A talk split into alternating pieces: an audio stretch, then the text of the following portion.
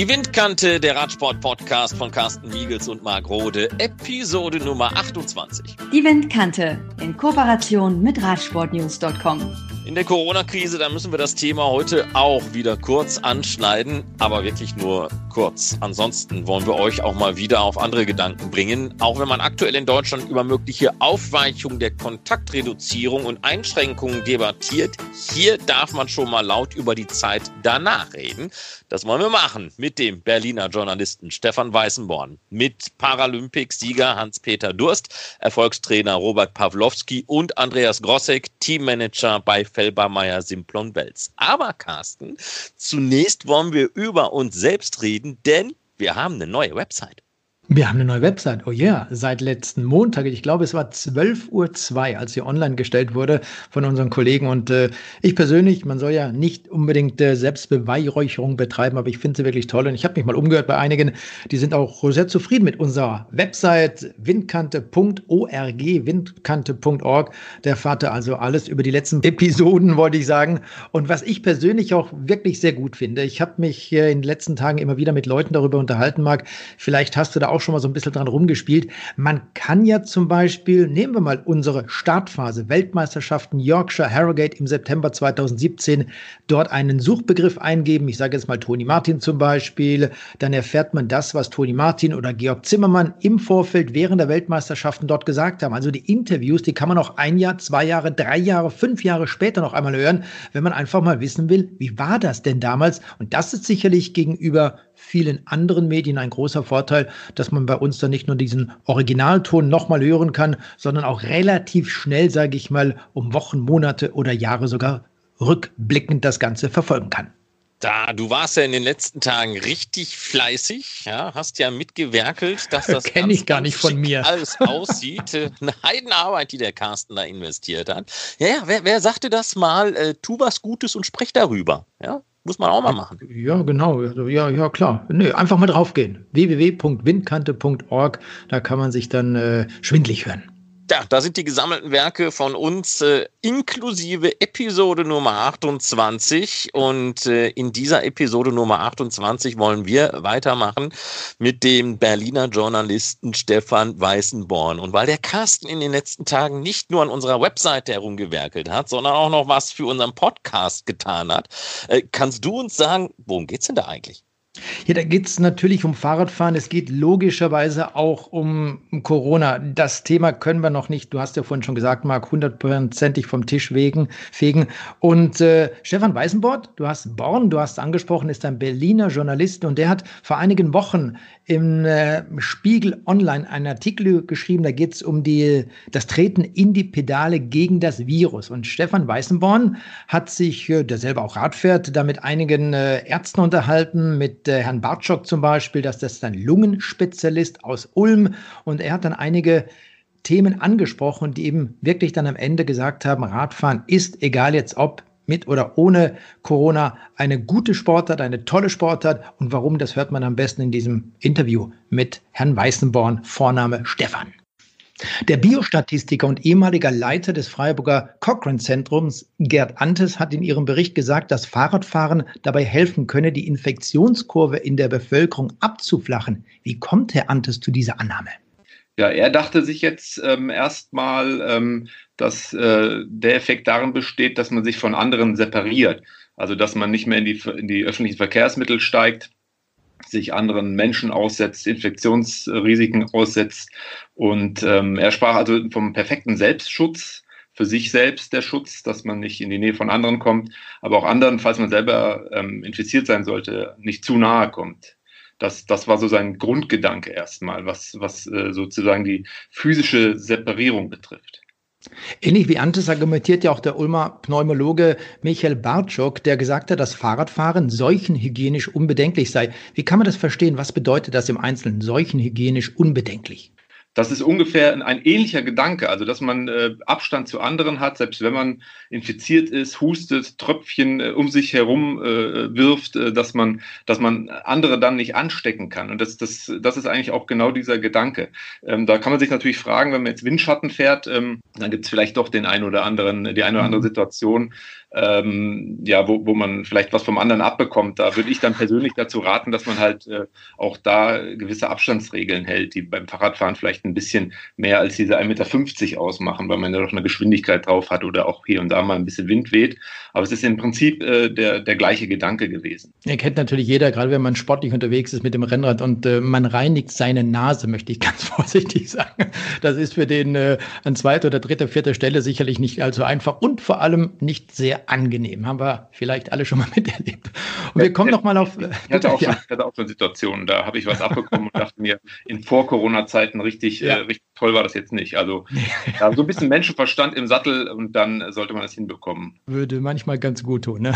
auf jeden Fall. Zudem spricht Herr Bartschok, der ja Facharzt ist in Ulm, darüber, dass beim Radeln in Zeiten der Lungenkrankheit Corona eine weitere Bedeutung oder Bedeutungen zukommen. Welche sind das ganz genau? Was meint er damit? Also er meinte grundsätzlich, dass Fahrradfahren vorbeugend wirken kann, wenn es darum geht äh, zu erkranken. Also man stärkt die Abwehrkräfte Allein weil man im Sattel äh, das Herz-Kreislauf-System stärkt, weil man die Lunge besser belüftet, die Lungenmuskulatur wird gestärkt, man atmet tiefer, intensiver, sagte er, die Lunge wird gereinigt und dann sagt er wortwörtlich, das sei in puncto Virenprotektion äh, optimal. Und warum ist gerade in der aktuellen Situation das Fahrrad ein super sinnvolles Fortbewegungsmittel? Da gibt es äh, zwei, zwei Aspekte. Zum einen, ich hatte auch nochmal mit Herrn Ingo Frohböse, Sportwissenschaftler in Köln, telefoniert. So ein psychosozial, Psychoeffekt könnte man das nennen. Also, dass das mhm. Radeln positive Auswirkungen auf den Hormonhaushalt hat. Wenn man sich 20 Minuten bewegt, 20 Minuten strampelt, ähm, dann wird Endorphin ausgeschüttet, das bekannte Glückshormon. Und äh, da sagte er dann, äh, das hat eine psychophysische Regulationsfunktion. Also, man beschäftigt sich weniger mit Ängsten. Wenn man jetzt gewisse Ängste, gar Existenzängste hat in vielen Fällen äh, aufgrund der Corona-Krise, dann kann das schon mal eine sehr gute Geschichte sein. Das andere ist äh, das, was Herr Antes auch nochmal ansprach, Flattening the Curve. Ähm, also es geht ja darum, die Verbreitung des Virus zu verlangsamen nach wie vor. Mhm. Und äh, wenn die Leute länger fit bleiben, dann verlangsamt das den ganzen Prozess. Ähm, und das ist halt insgesamt, äh, wenn man den, den, die Effekte aufkumuliert, dann wäre das sehr positiv, einfach um auch das äh, Gesundheitssystem zu entlasten. Mhm. Es geht ja um die Krankenhausbetten und äh, die ganze Problematik ja. kennen wir ja. In Ihrem Artikel, der auf Spiegel Online erschienen ist, spricht Herr Bartschok auch über den Unterschied zwischen Joggen und Fahrradfahren. Und äh, da er in seiner Ulmer Gemeinschaftspraxis viele Patienten mit COPD behandelt, also chronisch obstruktiver Lungenerkrankungen, und welche Sportarten sind dann in diesem Fall besser? Welche dieser beiden Sportarten, also Radfahren und Joggen, bietet sich seiner Meinung besser an? Da definitiv das, das Fahrradfahren, ähm, weil beim Joggen man ja ähm, sein ganzes Körpergewicht die ganze Zeit mitschleppt, man überlastet schnell und auf dem Fahrrad Fahrrad an sich, äh, da rollt man sein, sein Gewicht ja, wenn man einmal im Rollen ist, äh, ohne gewisse Anstrengung erstmal so durch die Lande. Und er spricht dann davon, dass das eine gleichmäßige, relativ schonende Belastung ist für die Lunge vor allen Dingen. Ähm, und ja, das, damit können halt äh, Menschen, die, die, die nicht so fit sind, ähm, können sich schon mal halt körperlich betätigen. Das ist eine gute, gute Angelegenheit. Wenn es jetzt darum geht, dass es wirklich äh, Menschen mit chronisch obstruktiver Lungenerkrankung sind, also in den meisten Fällen sind es dann Patienten, die unter einer Raucherlunge leiden, ähm, die können sich dann vielleicht teilweise ähm, nur noch sehr eingeschränkt bewegen. Und da gibt er dann einen Tipp, aufs E-Bike umzusteigen, dass man halt bei Bedarf ähm, äh, ja halt einfach Motorkraft dazugeben kann. Ne? Also dass, dass man selbst auch reguliert, äh, wie, äh, wie der Motor einen unterstützt, wie das ja bei jedem E-Bike geht. Ähm, und ähm, ja, dann kann man damit halt auch sehr gut regulieren, dass man sich nicht überlastet im Sattel, aber trotzdem bewegt und trotzdem sich äh, fitter macht.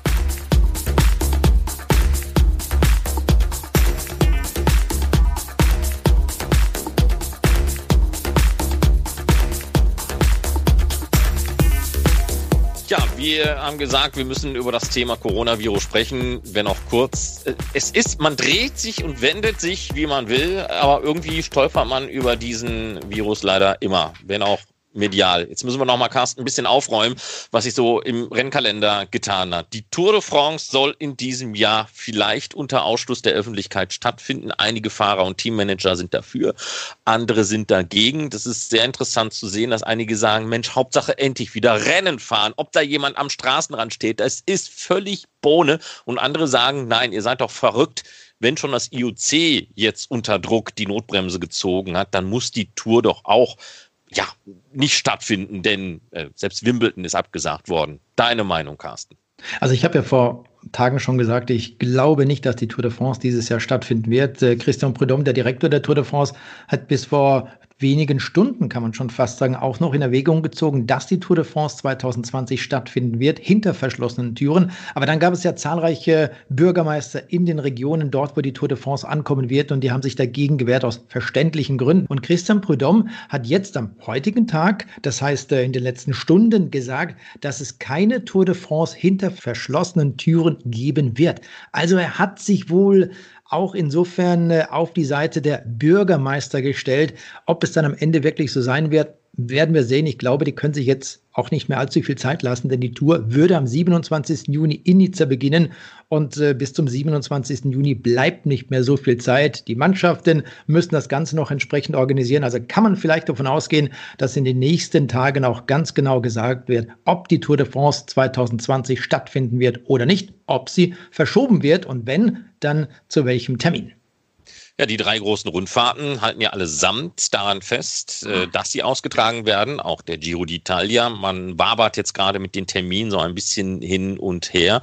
Und auch äh, bei der Vuelta a España hieß es, wir werden alles, aber auch nur alles dran setzen, um diese Rundfahrt stattfinden zu lassen. Gut, da hat man natürlich in Spanien den Vorteil, dass man ja sehr weit hinten sowieso schon im Rennkalender zu finden ist, dass man bis dahin eben dann bis in den Spätsommer noch ein bisschen Puffer hat, um zu sehen, wie entwickelt sich äh, die ganze Geschichte. Wir haben auch gerade über das Thema Olympia gesprochen. Jetzt äh, gibt's ja ähm, diese Möglichkeit, da ja die Olympischen Spiele nicht stattfinden in diesem Jahr, dass man da eben im Radsportkalender etwas mehr Reserven zur Verfügung hat. Neuer Termin für Olympia, 23. Juli bis 7. August 2021. Und die gute Nachricht für alle Radsportler auch, die sich da schon qualifiziert haben, die olympischen Qualifikationen und Quotenplätze, die bislang bislang errungen wurden, die bleiben bestehen. Das Problem ist allerdings nur, dass die Tour de France zeitlich betroffen sein würde. Stand jetzt. Das bedeutet, am 25. Juli ist die Tour de France des kommenden Jahres zu Ende. Am 24. Juli wäre aber bereits das olympische Straßenradrennen. Also da gibt es ein kleines Problem. Übrigens die Paralympics, die werden dann am 24. August bis 5. September stattfinden und daran nimmt dann auch Hans-Peter Durst teil.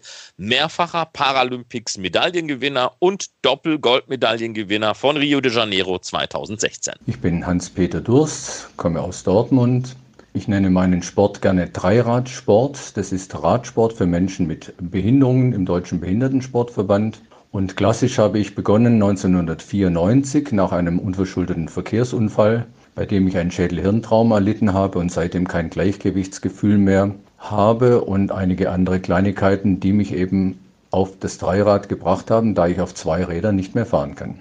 Hans-Peter, wie hast du denn mit dem Sport begonnen? Ich bin zu meinem Sport gekommen, wie gesagt, 1994. Am 9. Mai 1994 hatte ich einen unverschuldeten Verkehrsunfall auf der Autobahn A44 und war danach circa 23 Monate mit Unfallklinikum und neurologische, neurologischer Klinik unterwegs. Mein Leben hat sich im März 1996 dann ganz neu aufgestellt. Aufgrund meiner Unfallfolgen, zum Beispiel eben das, der Verlust des Gleichgewichtsgefühls, aber insbesondere auch Reaktionsverzögerungen und die Epilepsie, durfte ich nicht mehr an meinen Arbeitsplatz zurück, bin also ein sogenannter Erwerbsunfähigkeitsrentner der Berufsgenossenschaft und habe 1997 ein Dreirad quasi verschrieben bekommen von unserem neurologischen ärztlichen Direktor in der, Klinik, äh, in der neurologischen Klinik Hessisch-Oldendorf. Natürlich fing nicht 1997 gleich der paralympische Sport an, sondern für mich war es wirklich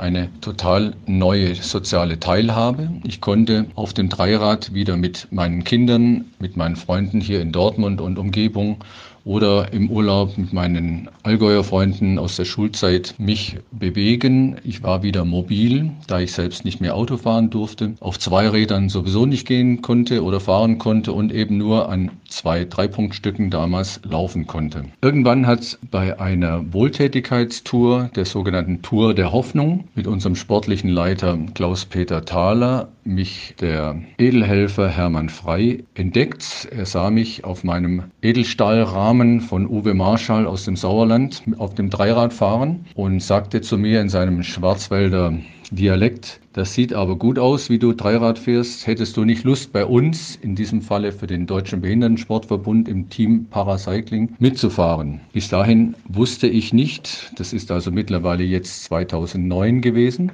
äh, dass es überhaupt einen Sport auf einem Dreirad gibt. Bis dahin bin ich einfach so zwischen 6.000 und 8.000 Kilometer im Jahr auf dem Dreirad gefahren, habe leidenschaftlich RTFs hier in Nordrhein-Westfalen mitgefahren und bin einfach im Prinzip im Alltag Dreirad gefahren, weil es eben meine Mobilitätshilfe war. Ja, dann wurde ich das erste Mal eingeladen in ein Trainingslager in der Nähe von Freiburg zum damaligen Chefbundestrainer Adelbert Gromer. Und so fing dann die Karriere, wenn man das so sagen darf, an, etwas spät an Alter, aber neu an Erfahrungen.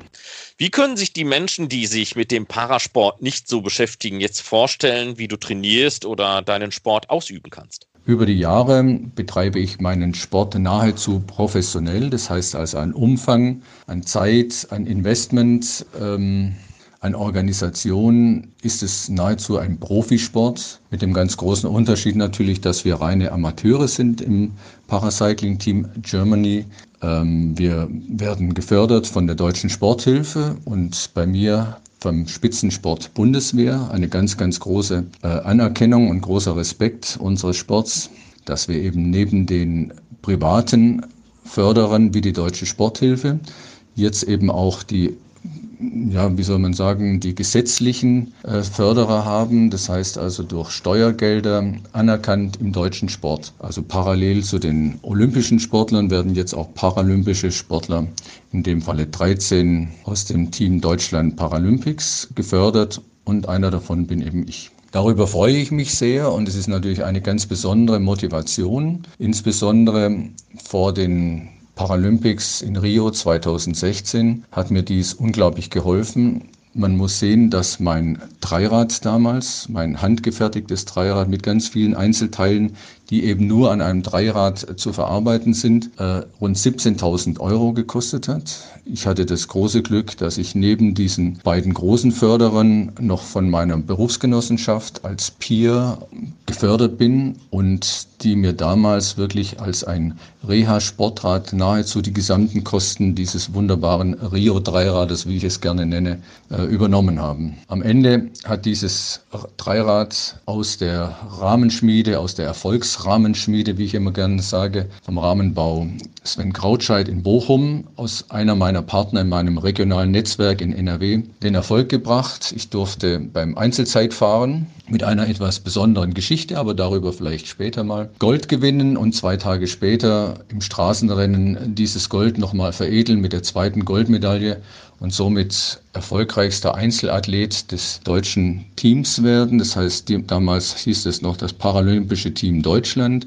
Heute sind wir Team Deutschland Paralympics. Es war unglaubliche Momente, da auch meine Familie, meine Kinder, über 20 Freunde aus Dortmund überraschend dort waren, im Ziel waren. Meine Frau hatte die alle mehr oder weniger versteckt, dass ich nicht zu sehr nervös wurde. Und die kamen dann plötzlich alle bei der Siegerehrung und wir haben danach ein unglaubliches Fest im Deutschen Haus gefeiert. Alle wurden von der Messe Düsseldorf mit eingeladen in, die, in das Deutsche Haus und es war ein, ein Riesenfest, also unvergessliche Momente fürs ganze Leben. Ja, ich trainiere im Prinzip hier in Dortmund. Wir haben dieses wunderbare Trainingsgelände auf Phoenix West, wo ich mit ganz vielen Radsportlern aus meinem Radsportverein Sturm Hombruch, aber auch aus, mit ganz anderen, mit Triathleten, von Trigecos und so weiter trainiere. Dort können wir sehr gut Rennen simulieren, weil es ein sehr eckiger Kurs ist. Man muss immer wieder neu antreten. Man kann geradeaus Sprints machen, also ein sehr, sehr schönes Gelände, allerdings natürlich sehr flach. Und für die anderen Einheiten fährt mich meine Frau Richtung Herdecke und dort kann ich dann ab der Ruhrbrücke, wer es sich auskennt, wunderbar ähm, bergig fahren, hügelig fahren, wellig fahren, was der Trainingsplan von Robert Pawlowski so hergibt. Danach gibt es natürlich Wohlfühl Wohlfühlprogramm. Dort bin ich bestens aufgestellt am Olympiastützpunkt Westfalen hier in Dortmund. Äh, die anderen Einheiten sind überwiegend am Olympiastützpunkt Köln, Rheinland, weil dort eben das Radsportherz in Nordrhein-Westfalen klopft. Ähm, daneben wird ganz normales Core-Training, also Eigenkrafttraining. Wir gehen ins Fitnessstudio, also alles das, was auch ein normaler Radprofi im olympischen Sport äh, macht, machen wir auch. Natürlich in der Länge, in der Dauer etwas eingeschränkt, da wir eben, wie gesagt, ja keine Profis sind und unser Erwerbsleben natürlich auf anderer Ebene noch läuft. Aber so können wir also wunderbar trainieren und ich freue mich darüber, dass wir in Dortmund also ein Umfeld haben, wo der Dreiradsport, der Sport für Menschen mit Behinderung sehr geachtet wird. Das resultiert zum Beispiel daraus, dass ich als Behindertensportler ganz inklusiv schon dreimal Dortmunds Sportler des Jahres wurde, gegen Olympia-Achter, gegen Fußballer, ähm, was mich jetzt nicht unbedingt stolz macht, aber sehr glücklich und dankbar macht, dass eben der Respekt und der Dank in diesem Sport auch gegeben ist. Du bist sehr erfolgreich und mit allem Respekt in einem fortgeschrittenen Alter. Wie kann man erklären, dass viele sehr erfolgreiche Parasportler eben nicht zwischen 20 und 30 Jahre alt sind, sondern viel, viel älter? Ja, die Frage zum Alter kommt natürlich häufiger. Ähm, ich werde noch vor den Paralympics in diesem Jahr 62 Jahre alt. Ich kann jetzt in diesem Fall nur für mich als Dreiradsportler sprechen. Unser Sport ist ein sehr technischer Sport. Es ist nicht unbedingt schwieriger, auf einem Dreirad zu fahren als auf einem Zweirad, aber es ist eben wirklich ein sehr technischer Sport. Man muss sehr viel Erfahrung mitbringen. Da mangelt es natürlich bei jüngeren Sportlern. Ich bin selber schon Trainer, ähm, scoute sehr viele junge Fahrer, die dann relativ schnell oft wieder aufhören, weil sie merken, das ist ein wirklich trainingsintensiver Sport. Ich würde sagen, deutlich trainingsintensiver natürlich als Zweiradfahren weil wir eben diese technische Komponente noch dazu haben. Dazu kommt natürlich, dass es ein sehr kostenintensiver Sport ist, wo ich seit Jahren schon bei unserem Verband immer darum kämpfe, dass wir ein bedarfsgerechtes Fördersystem haben. Also Menschen, die eben viel Geld in ihre Ausrüstung investieren müssen, dass die vielleicht eine etwas höhere äh, Förderung bekommen, nach Abrechnung natürlich, nach Belegen. Ähm, ich möchte jetzt niemanden verletzen, aber natürlich hat es ein Kugelstoßer da etwas leichter, bekommt aber natürlich im Deutschen Behindertensportverband die gleichen Förderungen und Unterstützungen muss natürlich für sein Trainingsgerät, für sein Sportgerät deutlich weniger investieren. Aber wie gesagt, das ist nicht Thema heute hier bei der Windkante. Heute geht es um Radsport und ich bin sehr zufrieden, dass ich diese beiden tollen Großförderer habe und ein tolles Netzwerk an Partnern und Förderern, Unterstützern, die mir die Mobilität in, im Auto, die mir also im Prinzip seit über, über 15 Jahren eine wunderbare Gelegenheit geben, diesen, diese Faszination Dreiradsport auszuführen. Dazu kommt natürlich, dass viele, wie ganz oben schon gesagt, Athletinnen und Athleten erst später zum Sport kommen durch äußere Umstände. Ähm, ich war vor meinem Radsport ähm, Geschäftsführer einer mittelständischen Brauerei, hatte mit 36 Jahren ganz andere Pläne, als irgendwann Paralympicsieger in Rio zu werden. Aber so spielt eben das Lebensschicksal und dadurch bin ich natürlich erst etwas später zum Sport gekommen. Dadurch sind zum Teil auch unsere Knochen, unsere Sehnen, unsere Bänder, aber auch der Kopf, die Motivation ja noch nicht so alt wie ein junger Radsportler, der mit sechs, sieben Jahren in die erste Förderung geht und natürlich mit 30, 34, 38 Jahren dann doch schon äh, insbesondere mental ähm, ein älterer Sportler ist. Wie gesagt, ich bin jetzt erst, ja, im Prinzip kann man sagen, 20 Jahre dabei. Und mein Ende ist ja auch absehbar, von daher sind es einfach dann die Jahre, auf die man sich wirklich konzentrieren kann. Und Erfolge machen natürlich nicht nur sexy, sondern motivieren auch unglaublich. Und von daher kann man das eben auch mit 62 noch durchhalten. Und ich hoffe natürlich, dass eine Verschiebung der Paralympics nicht zu lange nach hinten geschoben wird, weil der Akku schon langsam leer ist und natürlich auch dieser Spannungsbogen, den ich jetzt nach Rio nochmal extrem gut aufbauen konnte mit Hilfe der Mentaltrainerin in Köln. Aber das kann man natürlich nicht endlos ausdehnen und jeder, der mich kennt und äh, weiß, wie ich ticke, weiß, dass ich natürlich jetzt schon mich freue auf das nahende Ziel. Sicher vielleicht nochmal mit einem großartigen Erlebnis in Tokio und mit der Hoffnung auf einen Podiumsplatz. Aber ich freue mich natürlich auf die vielen schönen Aufgaben, die schon auf mich warten im Radsportverband, im Behindertensportverband NRW, in der Kirche und wo auch immer. Also ich habe ganz viele schöne Aufgaben und meine Lieblingsbeschäftigung ist natürlich mit einem meiner Partner ähm, der Firma Abus hier in Wetter. Die Stiftung, die ich dort betreue, Save My Brain, da ich selber Schädel-Hirnverletzter bin, ähm, kann ich da wunderbar gut mitreden, kann motivieren, kann Mut machen. Es geht dort eigentlich um die Aufklärung, wie wichtig es ist, Helm zu tragen, nicht nur bei uns als Sportler, sondern eben auch im Alltag auf dem Weg zum Bäcker oder auf dem Weg ähm, wo auch immer hin. Ganz, ganz wichtige Aufgabe. Also da warten viele schöne Dinge, aber im Moment bin ich noch im Spannungsbogen richtig gut drauf und freue mich auf Tokio 2020 in diesem Fall Tokio 2021, obwohl der Name ja nicht verändert werden soll, also Tokio 2020 auch im kommenden Jahr. Hans-Peter, du hast nun schon an verschiedenen Paralympics teilgenommen. Was ist da an besonderen Geschichten hängen geblieben? Welche Paralympics waren für dich herausragend und warum? Meine beiden Paralympics ähm, waren beide so völlig unterschiedlich. In 2012 war ich eigentlich der weltbeste Dreiradfahrer, war Weltcup-Gesamtsieger, war Weltcup-Führender, war Weltmeister, amtierender Doppelweltmeister. Und ja, dann kam ein Unfall unmittelbar nach unserem abschließenden Paralympics Trainingslager in Freiburg. Ich fuhr zurück nach Dortmund. Ein Betrunkener hat mich umgefahren und ich hatte beide Arme gebrochen, dazu ein Mittelhandknochenbruch die Rotationsmanschette an der linken Schulter war gebrochen oder war abgerissen. Ein Jochbeinbruch, Gehirnerschütterung. Also es war 16 Tage vor meinem ersten Rennen eigentlich undenkbar, nochmal zu starten. Dank der wunderbaren Zusammenarbeit unserer Mannschaftsärztin Dr. Anja Hirschmüller und dem Klinikum Nord der Unfallklinik in Dortmund mit dem leitenden Arzt dort ähm, die haben mich, mich also so weit fertig gemacht, dass ich wenigstens beim Einzelzeitfahren nochmal starten durfte.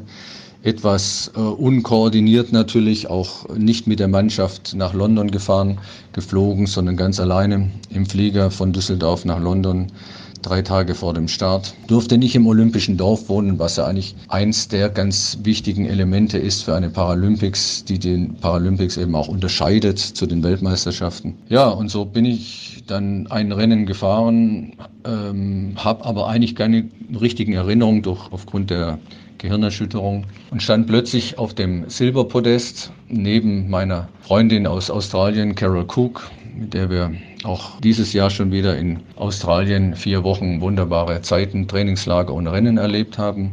Und dem damaligen, ja, Mr. Dreirad aus England in seiner Heimat, äh, David Stone, der ein wenig enttäuschend auf dem dritten Platz für sich landete, aber zwei Tage später hat er dann Gold geholt im Straßenrennen. Leider konnte ich am Straßenrennen aufgrund der Verletzung nicht teilnehmen weil ich in den Unterlenker eben mit den gebrochenen Armen nicht reinkam. Aber es war natürlich ein besonderes Erlebnis. Selber nicht sehr viele Erinnerungen daran, aber eben durch viele Geschichten, durch ähm, Aufnahmen des Fernsehens, durch Bilder von vielen Freunden aufgrund der Nähe London, Dortmund war natürlich eine unglaubliche Menge an Freunden hier aus Dortmund, aus mm, Oberschwaben, aus dem Allgäu mit dabei. Also es war schon was ganz Besonderes und wir haben ein kleines Hotel in der Nähe von Brands Hatch, der Strecke, auf der wir gefahren sind, ganz alleine bewohnt, weil meine Frau mich eben wirklich rund um die Uhr auch pampern musste, da ich weder Zähne putzen konnte noch andere äh, essentielle äh, Dinge, die man halt so im Alltag braucht. Also da ging gar nichts und der Deutsche Behindertensportverband hat leider dieses nicht für mich leisten können. Aber da ist meine Frau als Parasport-Support-Heldin sofort eingesprungen, hat ihre Arbeit verlassen, ist mit dem Auto nach London gefahren, hat sogar noch Ersatzlaufräder und Ersatzdinge mitgebracht, die bei dem Unfall kaputt gegangen sind. Ja, war schon eine besondere Zeit. Und Rio, Rio war einfach halt, da hat alles gepasst. Ähm, das Wetter, die Stimmung. Äh, ich habe mich komplett abgeschottet, habe keine Termine wahrgenommen im Vorfeld. Anfragen von ZDF und ARD. Habe mich wirklich auf meine beiden Rennen konzentriert konzentriert. Wir hatten wunderbares WLAN-Netz. So konnte ich also täglich auch mit meiner Mentaltrainerin Grit Moschke äh, in Köln telefonieren über WLAN, WhatsApp und das tägliche Trainergespräch mit Robert Pawlowski. So haben wir uns wirklich Day by Day auf dieses Rennen vorbereitet und ja, die Geschichte ist bekannt. Ähm, nach 500 Metern von 15 Kilometer Einzelzeitfahren ist mir eine Sattelschraube gebrochen. Hinter mir fuhren im Begleitfahrzeug der Bundestrainer Patrick Romer und der Bundestrainer der erfolgreichen Triathleten und haben mich angeschrien, ich soll die Position nicht verlassen, weil wenn ich einmal kurz aufstehen würde, würde eben der Sattel runterfallen und damit wäre das Rennen zu Ende. Und so bin ich in einer ganz besonderen Haltung, Sitzposition, die 15 oder respektive 14,5 Kilometer zu Ende gefahren. Und ja, am Ende ist es Gold. Ich selber ähm, weiß noch und die Aufnahmen von AD und ZDF belegen ist, dass ich also mit Tränen im Ziel angekommen bin, weil mein großer Traum, und ich hatte eben aufs Einzelzeitfahren gesetzt für Gold, geplatzt war während der Zeit, aber irgendwie gibt es eben Phänomene, man nennt es den sogenannten Tigersprung, wenn irgendwas nicht richtig läuft, werden unglaubliche Kräfte im Körper nochmal freigesetzt und die Auswertung des, der SRM-Daten hinterher haben ergeben, dass ich manche Passagen stärker gefahren bin als in unseren Vorbereitungen. Das heißt also, dass wirklich irgendwoher Kräfte im Körper freigesetzt wurden, die mein Trainer und ich mir uns gar nicht vorstellen konnten. Aber eine Paralympics ist ja nicht nur dieser sportliche Wettstreit mit den Besten der Welt, sondern bei mir ist in Rio eben auch ganz besonderes hängen geblieben. Wir durften, meine Familie und ähm, die Freunde, bei einem deutschen Filmemacher in Santa Teresa über den Dächern von Rio wohnen, in seinem ja, Privaträumen, eine groß angelegte Pension, kann man sagen, die aber frei war. Und ähm, nach dem zweiten Gold durfte ich eben dort hoch, die Freistellung bekommen für den Tag. Bin nicht ins Deutsche Haus, sondern bin erstmal zu meiner Familie und den Freunden und wir haben dort oben mit Köchen und äh, Menschen aus einer Favela, was der Gastgeber organisiert hatte, selbstgemachte Caipirinha und eben typisches brasilianisches Essen gegessen. Ähm, das sind die Dinge, die wirklich noch mehr hängen bleiben als die reinen sportlichen. Diese Menschlichkeit, dieser, dieser Umgang, dieser Respekt, auch diese Menschen, die sonst ein wirklich ganz schweres Schicksal haben in ihren Favelas, die Ärmsten der Ärmen, ähm, die wirklich uns dort bewirtet haben vom Feinsten. Und dann ging es mit dem Uber-Taxi eben noch rechtzeitig ins Deutsche Haus. Die Pflichten natürlich auch erfüllen mit unserem Präsidenten des DBS, äh, Friedhelm Beucher, die große, wunderbare Sieger-Sektflasche äh, präsentieren und natürlich auch natürlich den Bedarf der Medien erfüllen. Nette Geschichten, also gab es auch wunderbare vom NDR, wunderbare Geschichten. ähm, das sind alles Dinge, die sind konserviert. Ich bin gerade dabei, ähm, die ersten Dinge, die ich gesammelt habe, auch äh, zu, zu, wie soll man sagen, auf Seiten zu bringen für das Buch, das ich 2022 fertig haben möchte. Ähm, und da sind unglaublich schöne Geschichten drin. Es geht weniger dort um den Sport, sondern um das Leben auf einem Dreirad durch die Welt mit den ganzen Begleiterscheinungen, mit den positiven, aber natürlich auch den weniger positiven. Aber das sind die Dinge, die ich in Rio am meisten in Erinnerung habe. Diese Menschlichkeit, diese Menschen an der Strecke, die einen angefeuert haben, bejubelt haben. Die wussten gar nicht, was wir dort tun, aber sie waren begeistert und haben uns nicht gefolgt für uns.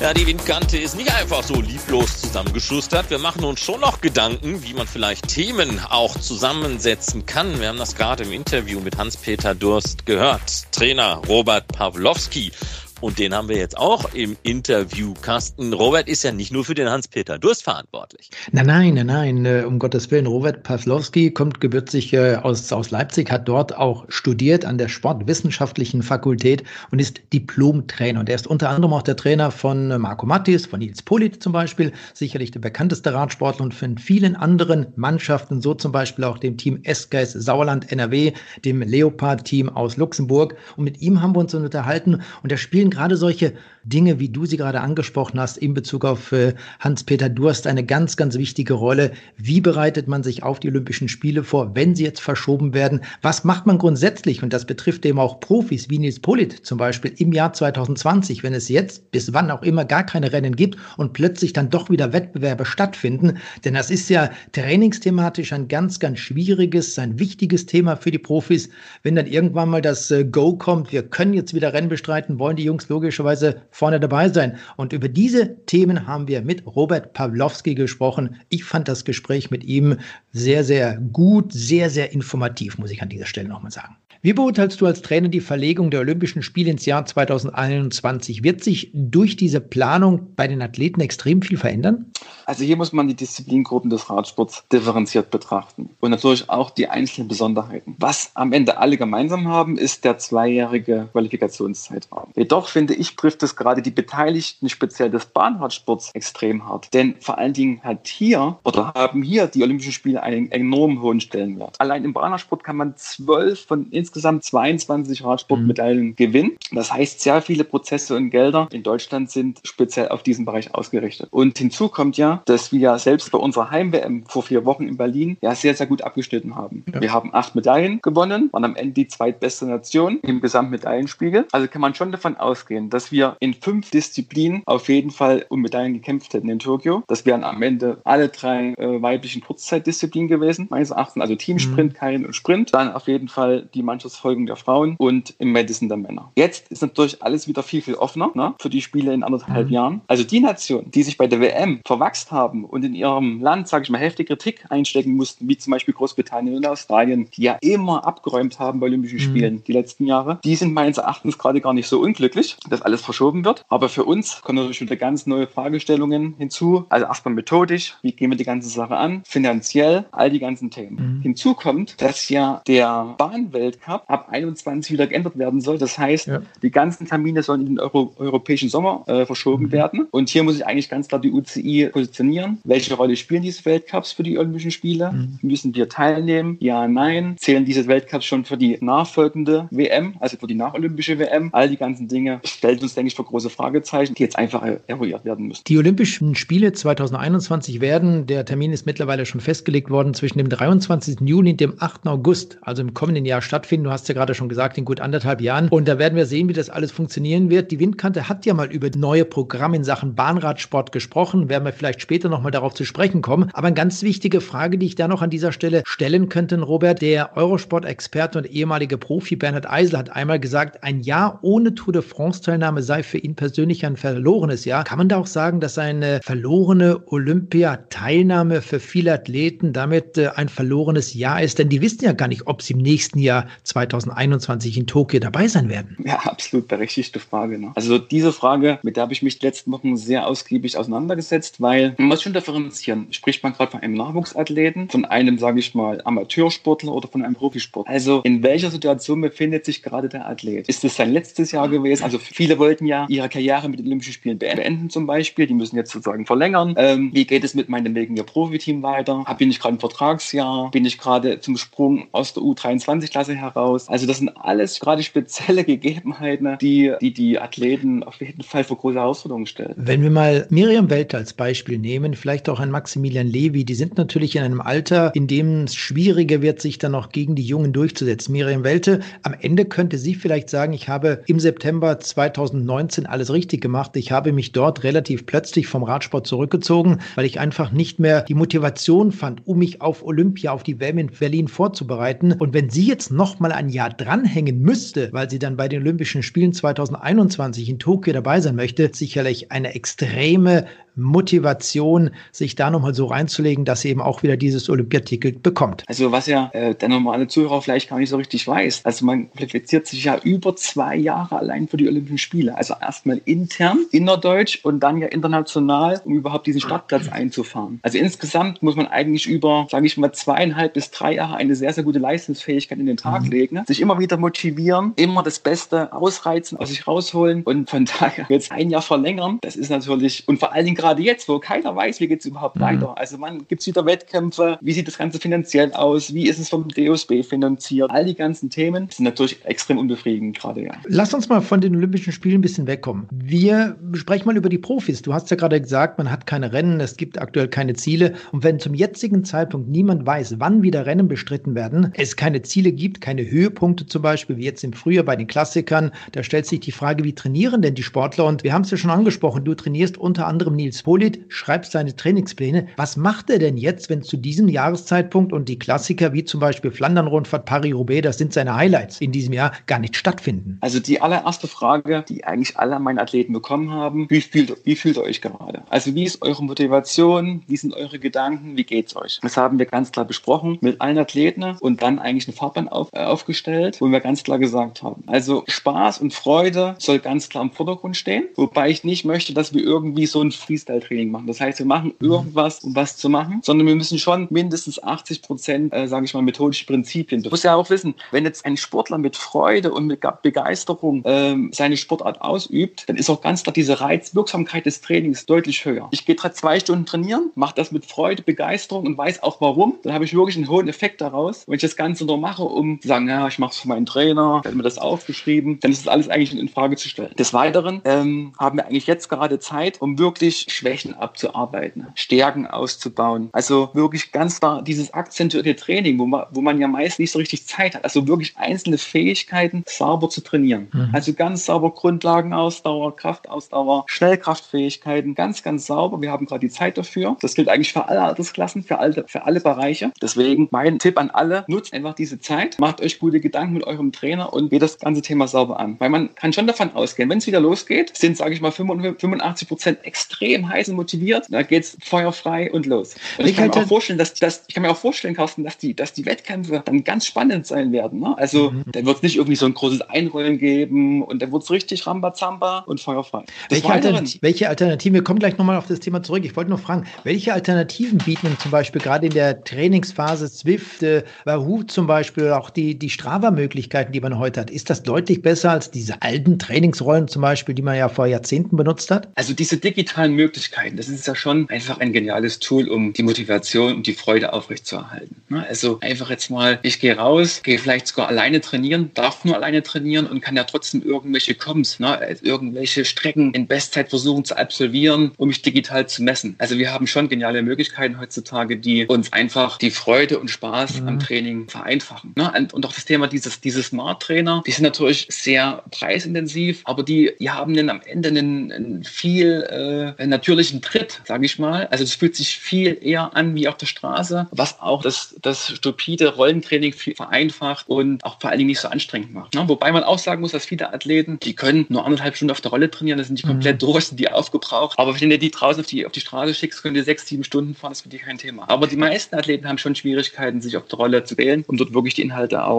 ähm, umzusetzen. Ein weiterer Vorteil ist ja bei diesen Smart-Trainern, dass ich ja wirklich gute oder intensive äh, Trainingsformen perfekt mir erstellen kann am Computer und diese dann äh, auf meinen Radcomputer draufziehen kann und das dann perfekt äh, gesteuert ablaufen. Was bedeutet die aktuelle Situation jetzt für einen Trainer wie dich zum Beispiel? Äh, viele Sportler, viele Athleten hat man aus den unterschiedlichsten Bereichen, aus den unterschiedlichsten alten Altersklassen. Ist man da zwangsweise arbeitslos, wenn die Sportler jetzt weniger Höhepunkte haben, weniger Wettbewerbe haben? Arbeitslos wäre gerade schönes Wort eigentlich.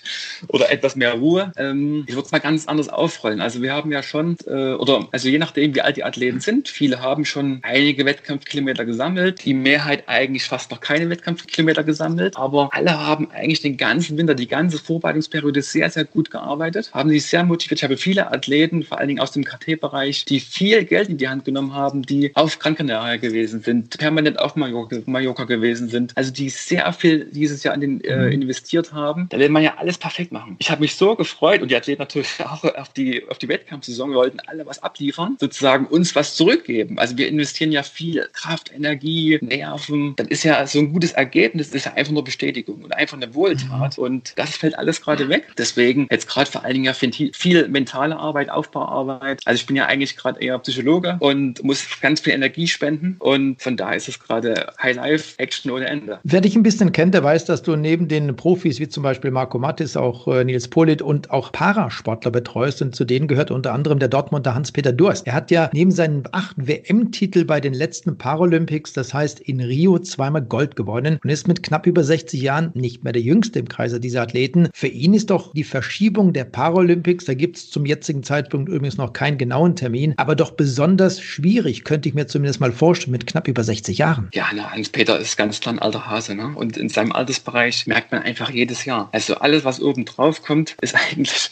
eine extreme Potenzierung von, von Schwierigkeiten. Ne? Mhm. Und ähm, ja, von daher müssen wir einfach intelligenter sein. Ne? Wir müssen uns an die Situation anpassen. Wir hätten jetzt schon noch Potenziale gehabt oder etwas Zeitnot gehabt, um noch Potenziale auszureizen, also vor allen Dingen materialtechnisch. Jetzt haben wir ein Jahr mehr Zeit, auch vielleicht ein bisschen mehr finanzielle Töpfe hoffentlich, um halt noch mehr Eigenschlag rauszuholen. Also man kann es negativ wie positiv sehen. Natürlich einmal sein Altersbereich, was gegen ihn spricht, aber jetzt wieder etwas mehr Zeit und mehr Ruhe, um es etwas noch konzentrierter, intelligenter vorzubereiten. Sind denn eigentlich Radsportler, wenn man es jetzt mal vergleicht mit anderen Sportlern oder auch anderen Sportarten, eher im Vorteil, zumindest mal bei uns oder in anderen Ländern, ist es ja auch noch so, dass die Sportler draußen trainieren dürfen. Ist das dann ein Vorteil, wenn man als Radsportler auf der Straße trainieren kann? Also das könnte man ganz klar so denken, was aber meines Erachtens nicht, nicht gewährleistet ist. Also vor allen Dingen ja, eine längere Pause kann ja auch langfristig gesehen für einen vor allen Dingen ausgereizten Athleten einen Schwung nach vorn bewirken. Ne? Also man sieht mhm. da, äh, weil Werde zum Beispiel, der sich beim Tour de France 2017 in Düsseldorf schwer verletzt, lange mhm. Zwangspause und dann 2018 dort ein geiles Jahr abreißt, am Ende Weltmeister wird. Mhm. Das mit dem hohen Altersbereich hat man ja gesehen, dass das nicht unbedingt schlecht sein muss. Rein aus psychologischer Sicht kann man auch sagen, dass vielleicht gerade die Athleten, die sich in einer Ausgangssperre befinden, vielleicht erst recht Bock haben, dann, wenn es wieder losgeht. Jetzt kann ich wieder raus, die Sonne genießen und ordentlich trainieren. Also es muss nicht zwangsläufig schlecht sein, dass ich jetzt eine Art Zwangspause machen muss. Du hast ja vorhin schon gesagt, ihr habt euch jetzt eigentlich gefreut auf den Start der Saison 2020. Der ist jetzt erst einmal irgendwohin ins, äh, ins Nirvana verschoben worden. Worin könnten denn die Schwierigkeiten liegen, wenn es jetzt irgendwann heißt, Leute, es geht wieder nach dieser Krise los, wir werden wieder Rennen haben, ihr könnt wieder Rennen bestreiten? Ja, Schwierigkeiten können das ganz einfach geben in dem Bereich, dass es dann Schlag auf Schlag geht. Ne? Dass wir dann jedes Wochenende ein Rad drin haben und eigentlich die Athleten nichts weglassen können. Sie müssen einfach dann teilnehmen, weil es vielleicht ein Bundesdichtungsrennen ist oder ein Bundesligarennen oder ein Weltcuprennen, sonst irgendwas. Das heißt, sie hechten dann wegen mir von Wettkampf zu Wettkampf und müssen eigentlich topfit sein. Also sie haben dann kaum noch Zeit oder mhm. keine Zeit mehr, sich zwischen den Wettkämpfen richtig zu erholen, richtig zu trainieren. Also von daher, wenn es wieder losgeht, bin ich ganz davon überzeugt, müssen sie topfit sein, um diese Anforderungen überhaupt zu überstehen. Vom Radsport-Weltverband der UCI wurde jetzt vorgeschlagen, die Saison bis in den November hinein zu verlängern. Gibt es da auch Vor- und Nachteile für solche Situationen? Die Gefahr, die ich sehe, ist, wenn wir jetzt, sage ich mal, bis November hin Radrennen bestreiten, es wurde ja ganz, ganzläufig unsere Übergangsperiode, also diese Pause nach dem Wettkampfjahr und sozusagen die Vorbereitungsperiode für das folgende Jahr mhm. zwangsläufig verkürzen. Das heißt, die Athleten könnten dann im folgenden Winter vielleicht wieder mit oder methodische Fehler machen, was sich für das Wettkampfjahr 2021 auswirkt. Also man kann das, wie gesagt, wieder gut und schlecht sehen. Man muss es, denke ich, ganz bedacht auf diese Altersklassen differenziert sehen. Um was, um wen handelt es sich? Handelt es sich wirklich um Profisport, wo viele Werbemaßnahmen dahinter stehen, sonst irgendwas mhm. wirtschaftliche mhm. Dinge dahinter stehen oder wirklich im Nachwuchsbereich, wo ich ja eigentlich langfristig arbeiten möchte. Das heißt, wo ich die Athleten methodisch aufbauen möchte und nicht, sage ich mal, diesen langfristigen Leistungsaufbau äh, zerstören möchte. Und von daher ganz da meine Bitte an den BDR und die UCI ganz klar zu differenzieren, um wen geht es hier. Und ich muss nicht unbedingt alles wieder reinhauen und den, den, die Athleten komplett überfordern. Aber wenn ich das alles so höre, Robert, dann muss ich sagen, das ist dann nicht nur für die UCI oder für das Olympische Komitee, die die Termine machen, eine Herausforderung, nicht nur für die Athleten eine Herausforderung, für die Mannschaften, sondern auch für die jeweiligen Trainer eine Herausforderung, das so zu steuern, dass die Trainer oder die Sportler natürlich am Ende die entsprechende Leistung bringen. Ein oberstes Prinzip ist ja in der Trainingssteuerung oder in der Trainingswissenschaft, dass man alles an der Wettkampfstruktur, sage ich mal, orientiert. Das heißt, die Wettkampfstruktur, also diese Inhalte, die eigentlich abverlangt werden im Wettkampf, ergeben die Konsequenz oder die Inhalte für das Training. Das heißt, wenn wir komplett unsere komplette Struktur über den Haufen werfen oder komplett neu aufstellen, ähm, müssen wir uns ganz neue Gedanken machen. Das heißt, die Athleten müssen schon mit einer guten, sehr, sehr guten Basis hineingehen wieder. Eine sehr, sehr gute, gute, gute Grundlagenausdauer. Bei Grundlagenausdauer ist ja auch gleichzeitig eine gute Erholungsfähigkeit. Das heißt, wenn es dann wieder Schlag auf Schlag losgeht, müssen wir einfach eine gute Grundlagenausdauer zum Beispiel haben, um das überhaupt zu verkraften. Von der Wettkampfstruktur her, das heißt, wenn jetzt zum Beispiel direkt nach einer Grand Tour folgen wegen mir die Klassiker. Also man kann jetzt zum Beispiel sagen, bei einer Grand Tour werden eher die Schnellkraftfähigkeiten, die ich benötige von den Klassikern, eher zerstört oder eher ermüdet. Das heißt, man müsste dann überlegen, speziell für Nils, wenn jetzt zum Beispiel direkt Klassiker folgen würden nach der Tour de France zum Beispiel, ob das überhaupt Sinn macht. Also wenn wirklich da noch das Ziel besteht, die Klassiker gut zu bestreiten, wenn sie überhaupt nachgeholt werden, man ganz klar sehen, wie sieht die Wettkampf, der Wettkampfaufbau aus und was macht Sinn. Und da muss man wirklich den Mut haben, zu sagen, nein, das lasse ich weg oder das fahre ich.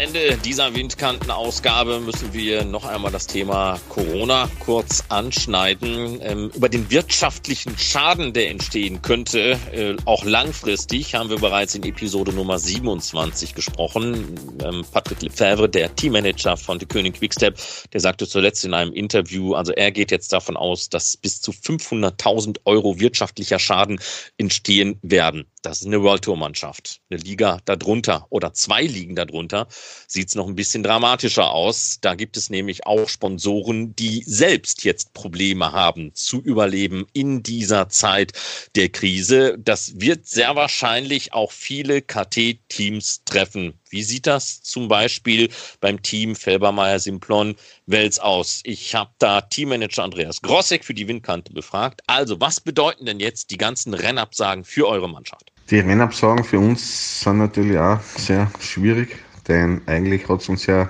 während eines, also vor einem Rennen in Kroatien, während der Eastern, Eastern Spring Trophy getroffen. Wir waren da alle unten. Es war Mittwochnachmittag und am Vormittag, Mittwoch hat es noch geheißen, das Rennen findet statt. Mittwoch 16 Uhr plötzlich dann die Information, Rennen findet nicht statt. Dann haben wir natürlich geschaut, dass wir die Fahrer so schnell wie möglich nach Hause bekommen. Und für uns ist es natürlich auch sehr schwerwiegend, weil wir hat, hat, hätten den Rennplan eigentlich für 2020 komplett zusammen gehabt. Und man muss jetzt schauen. Mittlerweile haben wir Absagen bis Ende Mai an den Rennen, wo wir hätten fahren sollen. Also ich denke mal, sollte es losgehen, wird es sich vor Juli Mitte Juli, vielleicht Anfang August, glaube ich nicht persönlich, dass sie da viel was tun würde.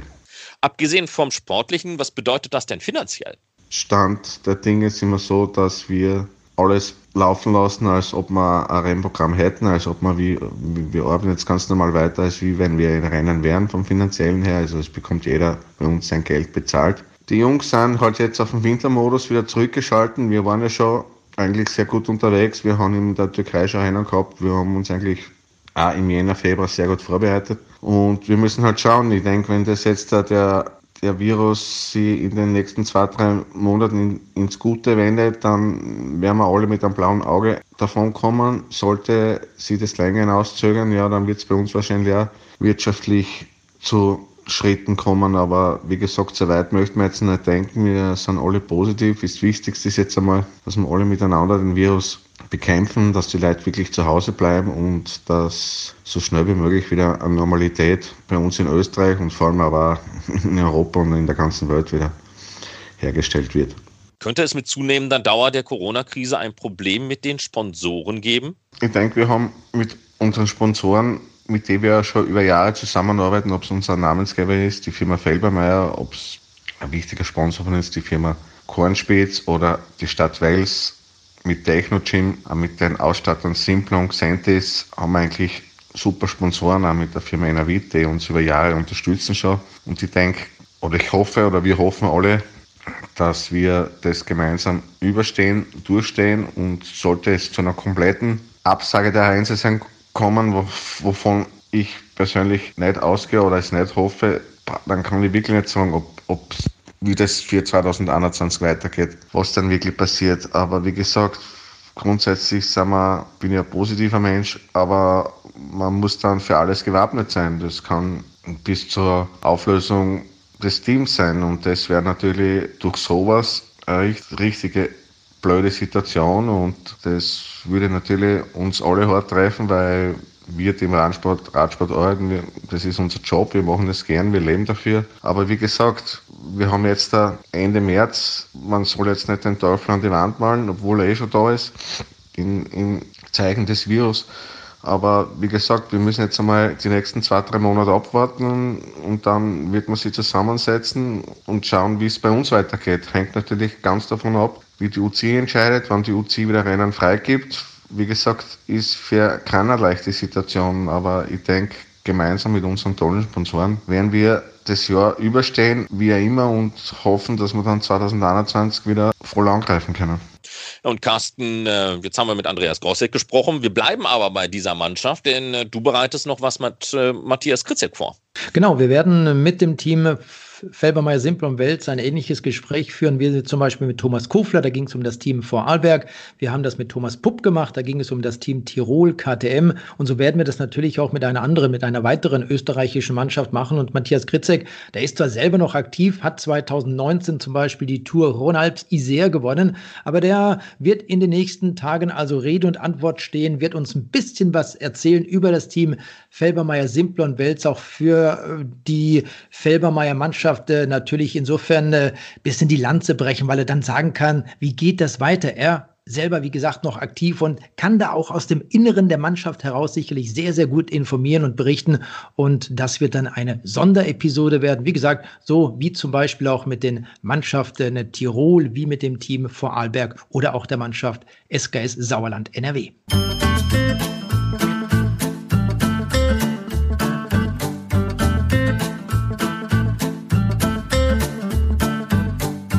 Ja, das ist sie gewesen, die 28. Ausgabe der Windkante, dem Radsport-Podcast von Carsten Miegels und äh, Marc Rode. Wir werden jetzt mit den weiteren Episoden immer weiter wegdriften vom Thema Coronavirus, weil ganz ehrlich, Carsten, weil wenn man jetzt den ganzen Tag mit Corona-Nachrichten bombardiert wird, möchte man einfach auch mal wieder was anderes hören und gucken. Ja? Ja, ist so. Sport ist und bleibt die schönste Nebensache der Welt. Äh, ist in den letzten Wochen und Monaten sicherlich ein bisschen ins Abseits gerückt, aber wir gehen jetzt aus diesem Abseits wieder raus, gehen damit in die Vollen und der Radsport hat so viele Geschichten drumherum zu bieten und die wollen wir einfach präsentieren. Damit verabschieden wir uns. Bleibt uns gesund und vergesst nicht, windkante.org könnt ihr nochmal alle Episoden bis hierhin nachvollziehen. Also, ja, gut. oder, oder Marc, ja. vielleicht noch ganz kurz, wenn ich das noch hinzufügen darf. Äh, wer irgendwas loswerden möchte, wir haben natürlich auf unserer Website auch ein Kontaktformular. Wir haben dort E-Mail-Adressen hinterlegt von Marc und von mir, relativ einfach. marc.windkante.org, carsten.windkante.org. Da könnt ihr uns auch gerne mal anschreiben, vielleicht ein paar Wünsche äußern, was ihr haben möchtet, was wir vielleicht auch mal in in einer Episode mit reinnehmen sollen, was möglicherweise auch mal gesondert in einer ganzen Episode behandelt werden soll. Also die Möglichkeit, die Chance, mit uns in Kontakt zu treten, habt ihr da auf jeden Fall auch über unsere Website. Und äh, jetzt machen wir Schluss, Marc.